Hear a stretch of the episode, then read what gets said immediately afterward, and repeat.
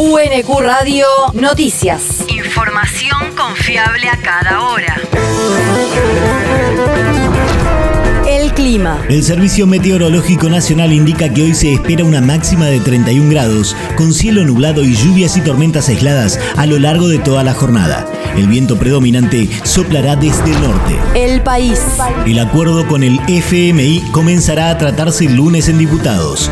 Así se acordó ayer por la tarde en un encuentro que encabezó el presidente de la Cámara, Sergio Massa, y del que participaron los jefes de bloque parlamentarios que integran la Comisión de Presupuesto de la Cámara Baja.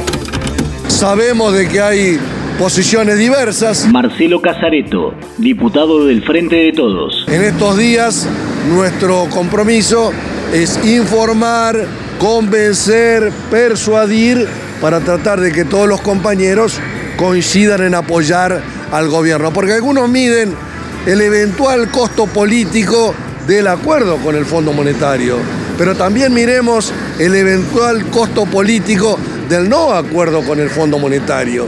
¿Qué pasaría del 22 de marzo en adelante? Habría claramente una alteración de los mercados, eh, se alteraría el dólar, aumentarían los precios y sufrirían trabajadores y jubilados. Según el cronograma acordado, el texto comenzará a debatirse después de las 14 en esa comisión con la presencia del ministro de Economía Martín Guzmán, el jefe de gabinete Juan Mansur, el presidente del Banco Central Miguel Pese, el secretario de Hacienda Raúl Rigo y el director del Cono Sur ante el Fondo Monetario Sergio Chodos.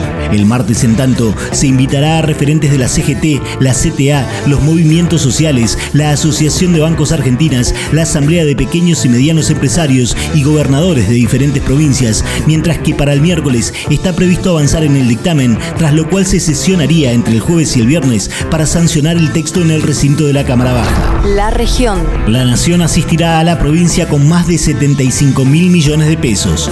El gobernador Axel Kisilov firmó ayer dos convenios con el presidente Alberto Fernández, mediante los cuales la provincia recibirá financiamiento nacional para fortalecer la asistencia social, en particular alimentaria, de los más de 8 mil establecimientos educativos bonaerenses de nivel inicial y primario a través del programa de servicio alimentario escolar. Según anunciaron, a ese objetivo se sumará el módulo alimentario extraordinario que alcanzaba a 2 millones de familias que lo venían recibiendo cuando no había presencialidad en las escuelas de la provincia. El territorio. Piden cuatro años y medio de prisión para el ex obispo Sancheta por violar seminaristas.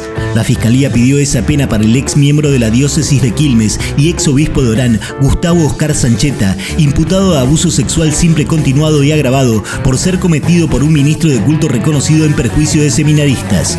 En el juicio que se desarrolla en Salta, el ex obispo rechazó las acusaciones ante los jueces y consideró que impulsaron las denuncias a algunos sacerdotes de Orán con quienes tenía diferencias y que todo se trata de una venganza. No obstante, el Ministerio Público Fiscal solicitó su inmediata detención. El mundo. Asesinaron a otro líder social en Colombia. El Instituto de Estudios para el Desarrollo y la Paz informó ayer el asesinato de José Mauricio Sepúlveda en el municipio de Convención, en el departamento de Norte de Santander, ubicado en el noreste del país sudamericano. Sepúlveda, de 27 años, que era un reconocido militante del Partido Centro Democrático en el municipio donde desarrollaba su labor política y social, había denunciado amenazas en el último tiempo, pero no había recibido protección.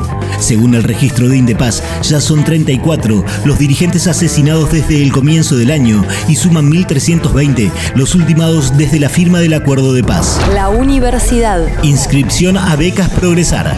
Hasta el 30 de abril estará abierta la primera convocatoria 2022 al programa de becas cuya inscripción es completamente en línea a través de www.argentina.gov.ar barra educación barra progresar o bien desde la aplicación para teléfonos celulares disponible en la tienda de Google. El pago de la beca estará a cargo de la Administración Nacional de Seguridad Social ANSES por cuenta y orden del Ministerio de Educación y se realizará en pagos de hasta 12 cuotas mensuales para esta primera convocatoria.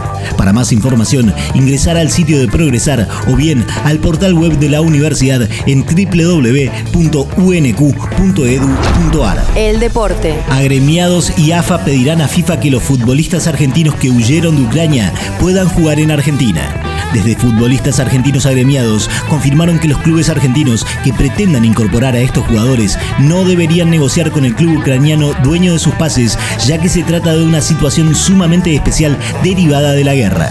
Si bien desde ambas instituciones estiman que FIFA aprobará este pedido, aún resta saber cómo se llevarán adelante las transferencias propiamente dichas, ya que el club de origen cedería parte de su patrimonio. UNQ Radio te mantiene informado. Información confiable a cada hora. UNQ Radio, la radio pública.